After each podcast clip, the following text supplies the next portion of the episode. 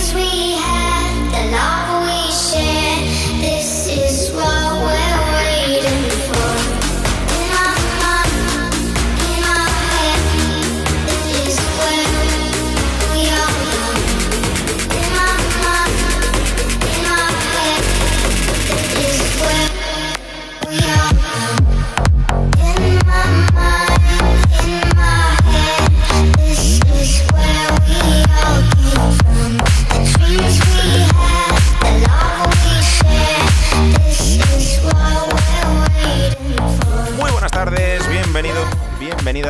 Esto es Sport Center Diario. Yo soy Pedro Blanco y estamos aquí en el programa de martes 26 de enero de 2021. Seguimos con la semana, seguimos con el fútbol internacional. Ayer nos dejamos para comentar en el día de hoy tanto la Serie A, que está más viva que nunca, perdió el Milan, luego lo comentaremos. También la Liga con el Paris Saint Germain y, por supuesto, con la Bundesliga, que parece tener claro favorito, como es el Bayern de Múnich. Hablaremos de las finales sudamericana y Libertadores de la Conca, de la Conmebol, perdón, y por supuesto las mejores ligas que nos dejemos en el tintero y los posibles fichajes en este mercado tan atípico en el que como no hay dinero y hay crisis, pues prácticamente no hay grandes movimientos. Lo que me toca ahora es saludar a Francesco Gómez que ya está por aquí. Hola, ¿qué tal? Muy buenas.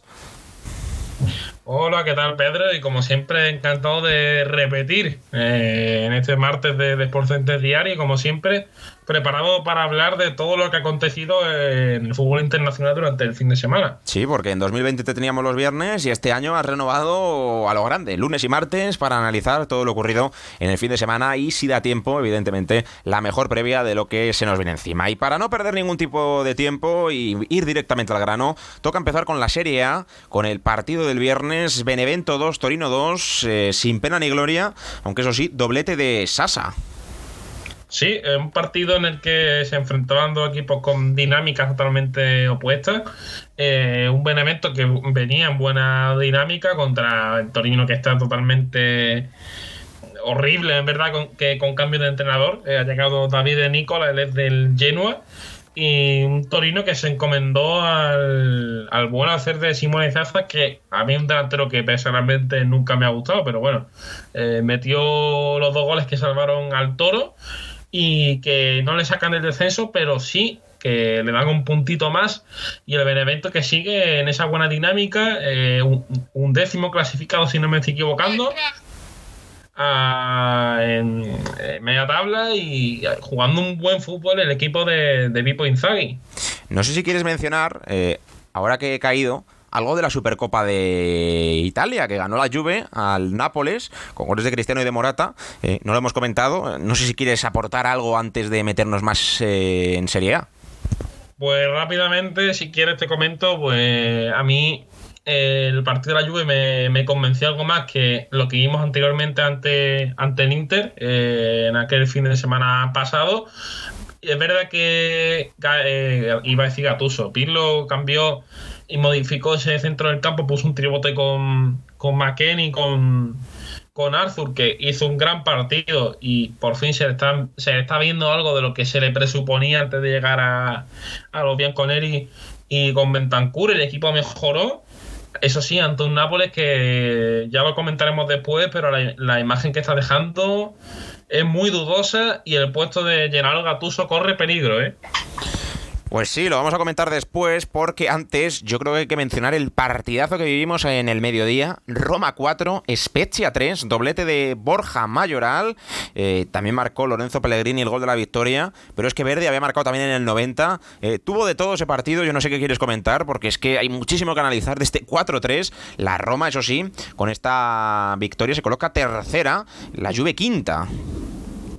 Pues Pedro, hay que, tocar muchas cosas de este partido y la primera es que eh, más allá de la Roma, que es un equipo muy alocado y que los goles de los Spezia vinieron por fallos muy gordos en defensa de la Roma, el primero eh, es un fallo en la marca de, de Maras que era un central en el que tenía mucha esperanza y me está decepcionando bastante en este inicio de en esta primera vuelta. Eh, el segundo también viene por fallo del propio Kumbula, que no marca bien al defensor. Y el tercero viene, si no me recuerdo mal, es por un fallo de, de en la salida de balón. Así que muy mal la Roma en defensa ante una Spezia que es un equipo muy vistoso de ver, que tiene futbolistas de muchísimo talento en el centro del campo, porque el, el mediocentro que sacó, que es un tribote, tiene de media 21 años, ¿eh? Lucien Agumé, que ya hablamos la semana pasada, eh, Julio Maggiore, que es un canterano de los Spezia, de apenas 23 años, y el otro era eh, Esteves, que es un, es un argentino que viene de, Estudiantes de La Plata y que está haciendo la revelación de, este equipo. Y los Spezia, como digo, es un equipo súper super divertido de ver, con fallos en defensa, eso sí, porque la defensa es donde hay menos nivel.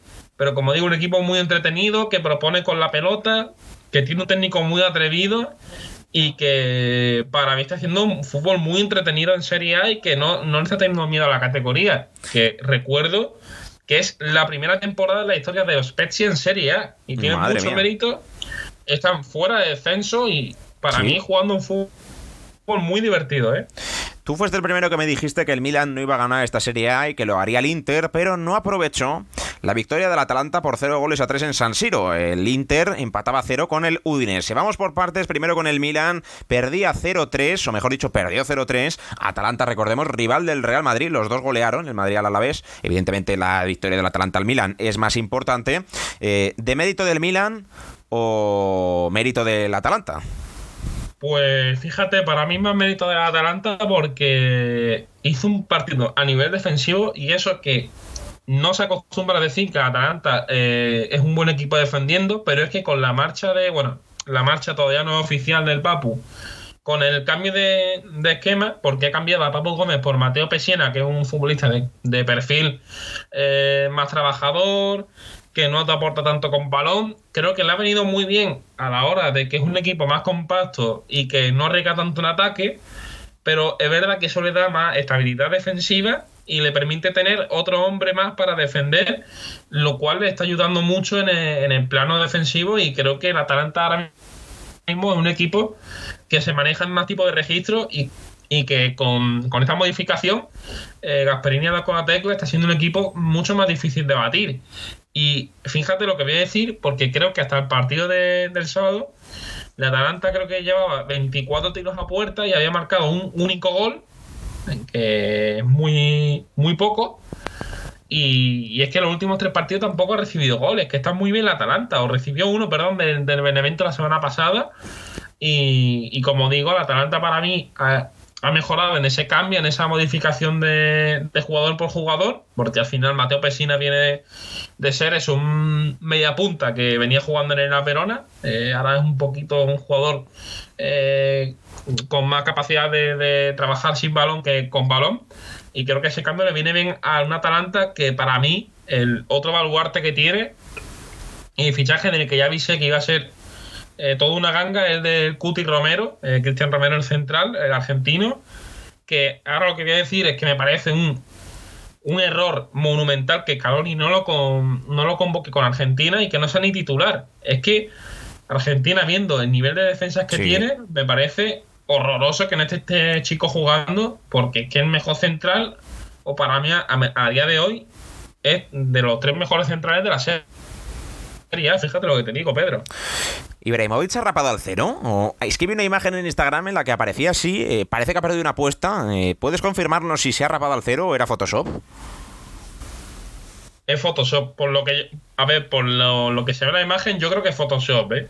Joder, pues muy bien hecho, ¿eh? parece una película lo que, lo que han hecho con, con Ibrahimovic. Y te comentaba todo esto porque el otro equipo de Milán, eh, o de Milán, eh, Milán es el equipo, Milán es la ciudad, siempre pasa, eh, el Inter no pudo con el Udinese, Chesco. Es que, claro, al final tú quieres pelear la liga, pierde el líder, que no, perdía, no pierde casi nunca, y tú no eres capaz de ganar, pues hombre, estás a dos puntos, 41 a 43, pero decepción del Inter o mérito del Udinese.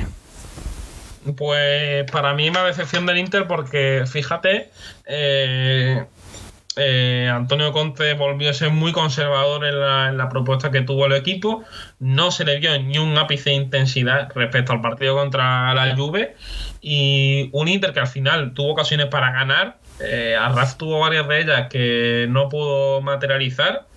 Y un Udinese que es un equipo que defiende en bloque bajo, que tiene buenos futbolistas en el medio, como Rodrigo de Polo o el Tucu Pereira pero que tampoco asustó la, mm, la puerta de Handanovic y al final un Inter que se le escapa otra oportunidad y la sensación que tengo con el equipo Nerachurri siempre es la misma, que cuando llega el momento de la verdad suelen fallar. Sí, y ayer le pasó en Champions. Tenían la oportunidad de ponerse líderes y la desaprovecharon. Sí, sí, le pasó en Champions con el Madrid, ¿no? Que perdió los dos partidos y tampoco era el mejor Madrid que hemos visto nunca y no fue capaz de ganar al Shakhtar o al Mönchengladbach y le está pasando la Serie A. Que, que para mí... Aunque a la Juve la ganó, ¿eh? Ojo es un problema más de más que de juego porque para mí no fue un partido horrible por parte del Inter porque tuvo incluso oportunidades para ganar.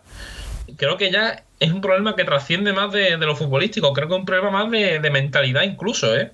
Pues, pues eso sí que es preocupante. Eh, siempre que juega Riverí, para mí es una delicia, aunque no está en su mejor nivel. La Fiorentina volvió a la senda de la victoria. Fiorentina 2, Crotone 1. Pues partido que personalmente me decepcionó, bueno, me sigue decepcionando mucho la Fiorentina y mientras tanto, o sea, mientras esté Prandelli en este equipo, no espero gran cosa de la Fiorentina. Eh, es verdad que el partido del el trío Ribery, Castrovilli, que creo que es un futbolista que tiene que salir sí o sí de, ese contexto, y Blaovic, que fue el que marcó el segundo gol, si no me estoy equivocando, eh, fue suficiente para acabar con el Crotone. Un Crotone que intentó en la segunda parte, pero es que le falta mucho talento. Y es cierto que regresó a Mal Ali, que es un futbolista que, que, fue muy importante en el ascenso del Crotone y que está teniendo muchos problemas de lesiones pero el Crotone necesita y mucho si quiere tener alguna opción de salvarse. Lo bueno es que la zona de abajo está apretada y el Crotone está a punto de la salvación, que está cerca, pero las sensaciones que me dejan es que un equipo que le falta mucho talento en el medio y que depende mucho de Junior Mesías, que es el único futbolista que tiene capacidad para, para generar. En la jornada de domingo se cambiaron los papeles Cristiano Ronaldo y Artur Melo. Marcó Artur a pase de Cristiano y luego McKinney, que nunca falla, en la victoria de la Juve por 2-0 al Bolonia. Eh, todavía le das opciones de llevarse la Serie A, la décima seguida. Sí, yo creo que tiene opciones la Juve y más que y más cuando Pirlo ha cambiado ciertas cosas. Es verdad que el partido de la Juve de ayer a mí me sigue dejando dudas porque en la segunda parte, entre el final de la primera parte y los primeros 20 minutos de la segunda, el Bolina fue mejor y tuvo ocasiones para empatar el partido porque en aquel entonces estaba 1-0. Es cierto que la Juve también tiene alguna ocasión para poner el 2-0 en el final de la primera parte, pero los dos porteros estuvieron muy bien, tanto Skorupski como, como Chesney. Y un Bolonia que lo intentó, que tiene dos futbolistas en banda muy interesantes, el primero de ellos Solini y el segundo Viñato, que son dos jugadores a los que se les presuponía mucho potencial y sobre todo Solini se está quedando un poquito estancado. Y por cierto, que Solini es propiedad de la lluvia aún, si no me estoy equivocando. Y, y una lluvia que se cimentó muy bien bajo ese eh, ese dúo eh, Arthur McKenny. Arthur posiblemente con su mejor partido en Serie A, o por lo menos uno de los mejores que yo le recuerdo. No tiene Orsolini no es de la Juve, ¿eh? Bueno, eh, es que lo que pasa es que no aparece como jugador de la Juve, pero la Juve tiene una creo que tiene una opción de compra sobre él. Sí, estuvo en el Atalanta, ahora en el Bolonia. No me aparece nada, pero bueno, sigue, sigue. Bueno, el caso es que Arthur, como decía, viene haciendo uno de sus mejores partidos en, por lo menos uno de los mejores que yo le recuerdo. Y McKenny, como yo decía ayer por, por Twitter, eh, ayer, perdón, el, el domingo, eh, es un chico para todo, porque te cumple tanto como incluso en el doble pivote, como jugador un poquito más adelantado eh, puede jugar a varias alturas y es un futbolista que aporta mucho en, distintos contextos. Y ayer lo demostró, marcó y volvió a ser de lo mejor de, una Juve que, como decía, no deja sensaciones muy positivas, Pero bueno, sigue estando ahí, eh, está relativamente cerca del Milan y del Inter y por qué no pensar que puede ganar la Serie Genoa 1, Cagliari 0, Parma 0, Sandoria 2 y vaya cante del Nápoles, que perdió 3-1 contra el Elas Verona y eso que el Chucky Lozano marcó uno de los goles más rápidos de la historia de la Serie A. Sí, el Napoli empezó muy bien, como comentabas, con ese gol rapidísimo del Chucky Lozano a los 9 segundos de, encuentro. Y estuvo bien hasta más o menos el empate a uno, que fue obra de, de Federico Di Marco. Eh, estuvo bien en Nápoles, bien plantado, intentó marcar el segundo, pero no pudo ante un La Verona, que es un equipo que atrás es un equipo que concede relativamente poco. Y a partir del 1-1, el Era Verona se fue creciendo, se fue creciendo. Y es un equipo que no se achicana ante nadie y, al final eh, consiguió hacer el 2-1, obra de, de Antonin Barak, el jugador checo con una asistencia espectacular de Matías Zacani y el 3-1 que fue obra del mismo Zacani, el, jugador pretendido por muchos equipos como el propio Nápoles, que era el que estaba más cerca de, firmarle para el próximo verano, eh, firmó una actuación soberbia. Y lo voy a decir aquí, Pedro, no te asustes pero Matías Zacani tiene que ir a Eurocopa con, oh. Italia. Por lo menos, si fuera de la convocatoria, tendría que ir. Pues veremos a ver si está.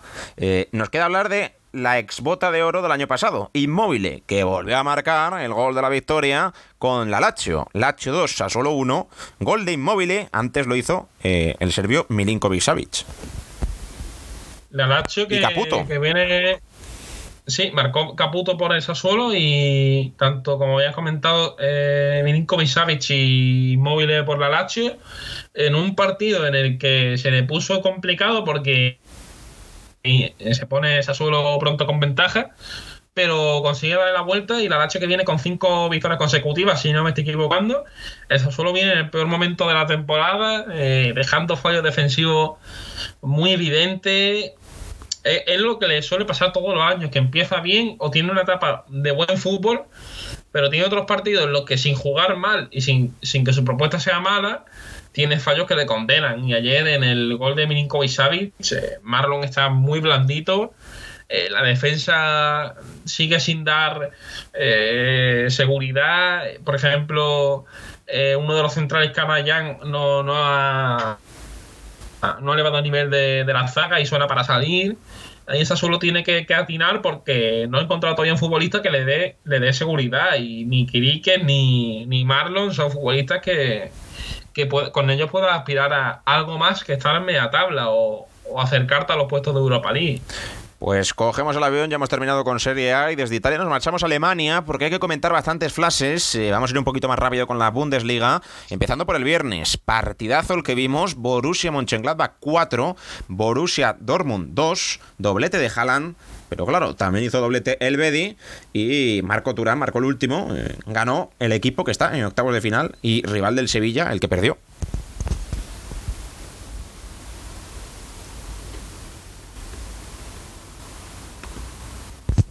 No me escucha Chesco. Eh, ahora, ahora. Ahora.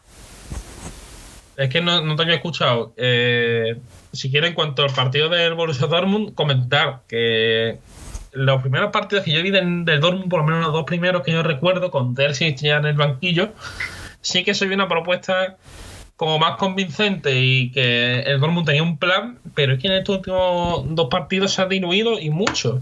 Es un equipo que que le ves vagando mm, sin, fuerza, sin coraje.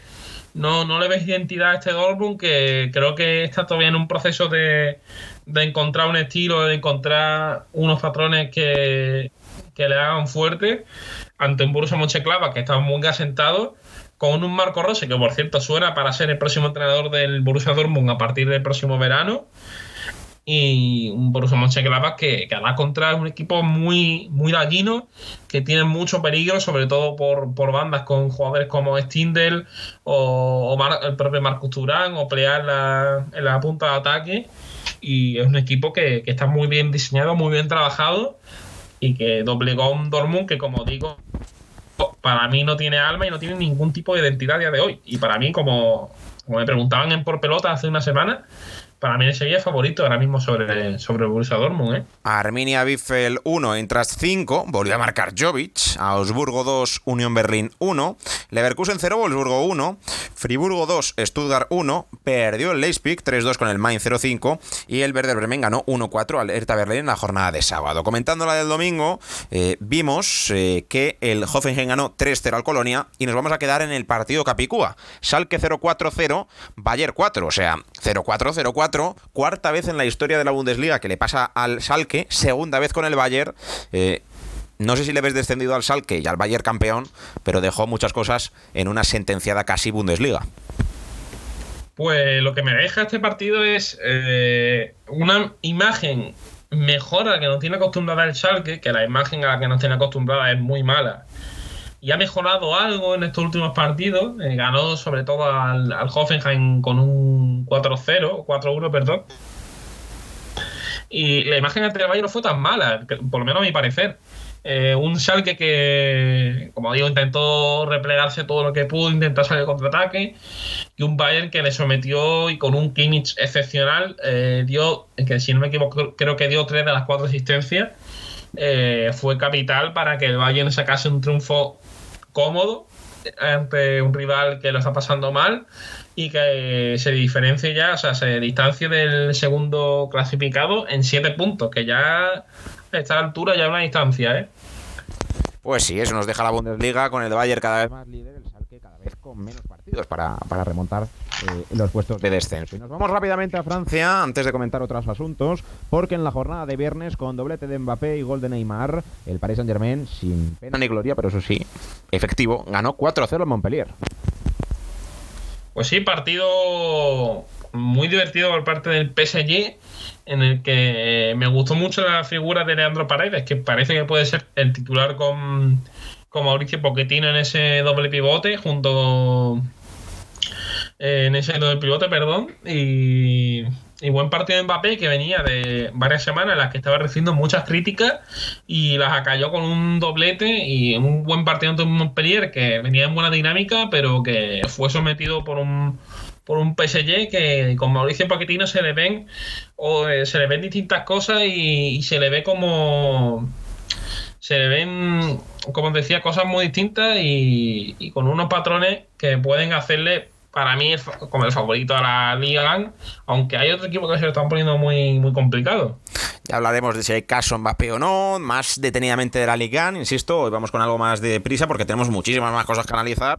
Eh, el Lens perdió 0-1 con el Niza, el Mónaco 3-1 con el Marsella le ganó y en la jornada de ayer de domingo eh, tuvimos estos resultados. Eh, Girondin de Bordeaux 2, Angers 1, Dijon 1, Estrasburgo 1, Metz 2, Nantes 0, se suspendió el Nimes Lorient, el Stade de Gemes ganó 1-0 al Strasbourg Troyes, el Lille ganó 0-1 al Stade de Reims y en el derby de la Medonina, de la Medonina no, del Ródano, que queremos también comentar, 0-5 ganó el Olympique de Lyon al San Etienne eh, con un gran Marcelo que marcó dos goles, también Cadewere y Dunga en propia meta, el 0-5 Chesco.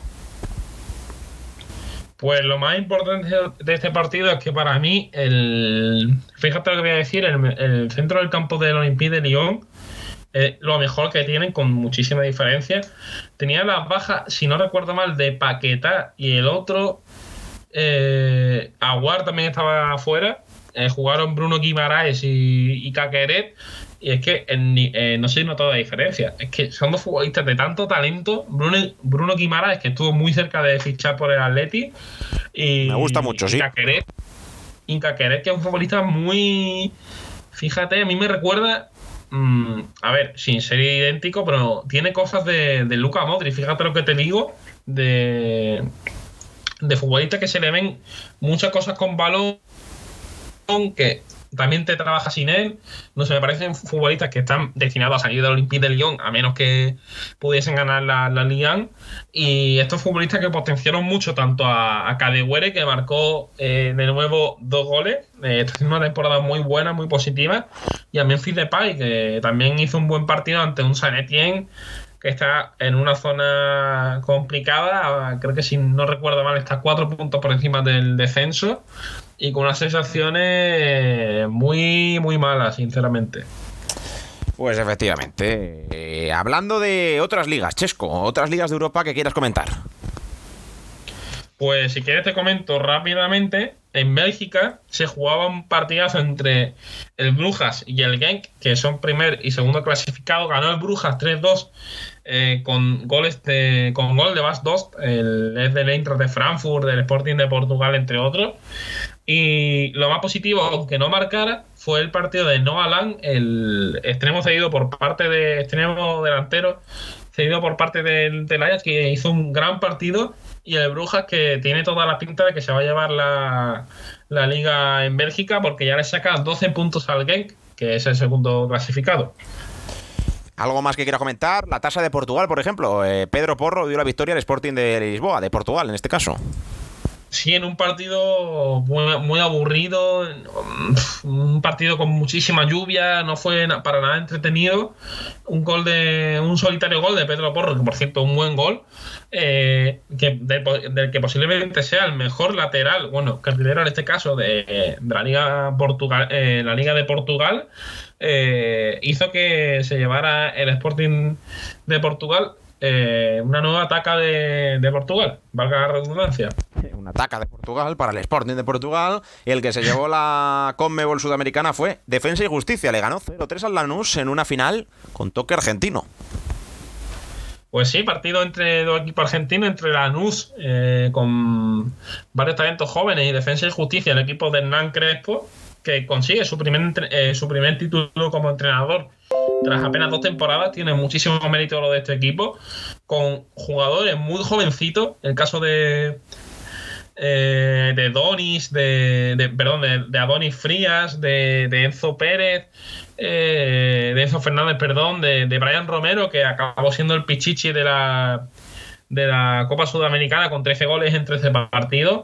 Un equipo, por lo que yo estuve viendo, muy compacto, que también sabe jugar al fútbol y que se maneja en distintos registros, que para mí es algo de lo que una, algo muy importante y que se valora poco. Que los entrenadores se puedan adaptar a varios contextos, que te puedan jugar de distintas formas según el rival y según lo que pida el partido. Y para mí Crespo se adaptó muy bien a lo que pedía esa final. Y para mí el baño que le da Defensa y Justicia a la luz, a la, luz, perdón, no hace ni justicia al marcador. Creo que fue muy, muy, muy superior eh, Defensa y Justicia. Y con justicia, valga también la redundancia, ganó el título. Eh, mini previa del Palmeiras Santos, final de la Libertadores que veremos el sábado que viene. Pues mira, en clave Santos, que es el equipo que sí he podido seguir más, además porque tiene un futbolista que, a mí me maravilla y tiene que ir a, Europa como es Jefferson Soteldo. Lo estuve viendo un poquito el, domingo, eh, ganó eh, a, Goyas y a mí me, me gusta Santos porque es un equipo que, que también eh, te juega al contraataque, también te puede, te puede proponer. Eh, tiene futbolistas de, digamos que no tiene un medio de mucha calidad, o esos futbolistas más de corte defensivo, de trabajo, sin balón, futbolistas que son más de, llegada. Pero es que Palmeira, lo que ves, tampoco te invita mucho al optimismo de que tengan futbolistas de calidad más allá de Marcos Paulo, que es uno de los centros que tiene el equipo brasileño en una final en la que para mí Santos es ligeramente superior por talentos. Eh, solo hay que ver, eh, no quiero ser redundante, pero eh, Jefferson Soteldo puede ser el factor diferencial en esta, en esta final, el jugador venezolano.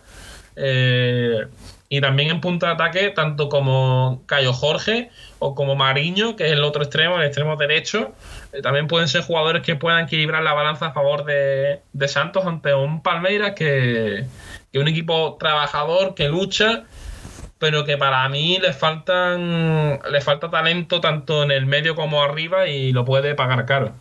Y por último, como cada martes, comentarme si hay algo de fichajes de última hora o cosas que se vayan a hacer en este mercado invernal tan atípico. Pues si quieres te comento, y es que eh, la Fiorentina ha hecho oficial, o está a punto de hacer oficial, el fichaje de Kokorin, el futbolista ruso, del Mónaco. Que toda su vida en Rusia y que tiene un pasado un tanto turbio, vamos a dejarlo ahí. El futbolista ruso que va a ser el nuevo delantero de la, de la que llega por 5 millones de euros. ¿Pero viene del Mónaco o viene del Zenit? Curioso, ¿eh? ¿Qué, perdona? Que te pregunto si viene del Mónaco o viene del Zenit. No, el que está en el Mónaco es Golovin. Eso es, ya decía yo. Vale, vale, vale, vale. Pues nada, no perdemos y, tiempo. Y este Kokori sí. estuvo en el Zenit hace ya años, pero viene del Sparta de Moscú. Vale, vale. Que si quieres te lo hilo, porque acabo de leer una noticia y el Sparta de Moscú está muy cerca de fichar a un conocido de la Liga Española que tampoco tiene un pasado muy, muy limpio. Y es que está cerca de fichar a Quincy Promes, que estaba en el Ajax. Sí. Que ya está teniendo muchas oportunidades y que se va a ir a, Rusia otra vez con, con, el equipo en el que estuvo ya hace unos años, el Sparta de Moscú. Así que Quincy Promes muy cerca de irse a Rusia de nuevo. Pues hasta que el repaso, Chesco, no sé si tienes algún fichaje más y no nos marchamos. Pues más el, el fichaje del que todo el mundo habla y que estamos muy cerca de hacerse oficial y a punto de convertirse ya en una realidad es el fichaje del Papu Gómez por el Sevilla, del que si quieren otro día ya lo hablamos y hacemos algo más especial por, por parte de, cómo puede encajar el equipo de Lopetegui. Pero para mí, a priori, fichajazo por parte de Monchi, que vuelve a, a pescar a precio barato. Se habla de unos 6-8 millones de euros por la operación. Y el Papu Gómez, que para mí lo decía por línea interna, pero tiene nivel aún para estar en un equipo top. Y se va al Sevilla, que va a encajar muy bien y que puede darle un plus que, en esa zona de media punta no tiene, no tiene Sevilla a día de hoy. Pues gracias, Chesco. Hasta la semana que viene. Ten buena semana. Pues muchísimas gracias, Pedro, como siempre, por estar aquí en este Sport Center diario, repitiendo, haciendo doblete tanto lunes como martes. Y un gusto, como siempre, estar por aquí. Hasta luego, Chesco. Adiós. Ya está aquí el programa de hoy. Ya saben, sean felices, ya hagan un poquito de deporte. Lo próximo en esta casa es por pelotas. Mañana más, con la mejor previa de la Copa del Rey, octavos de final. Ese Rayo Barça, que es lo más destacado de esta jornada, aunque también juega Unicaja. Así que contra Danterre. Así que tendremos mucho que analizar. Hasta luego, chao, chao, adiós.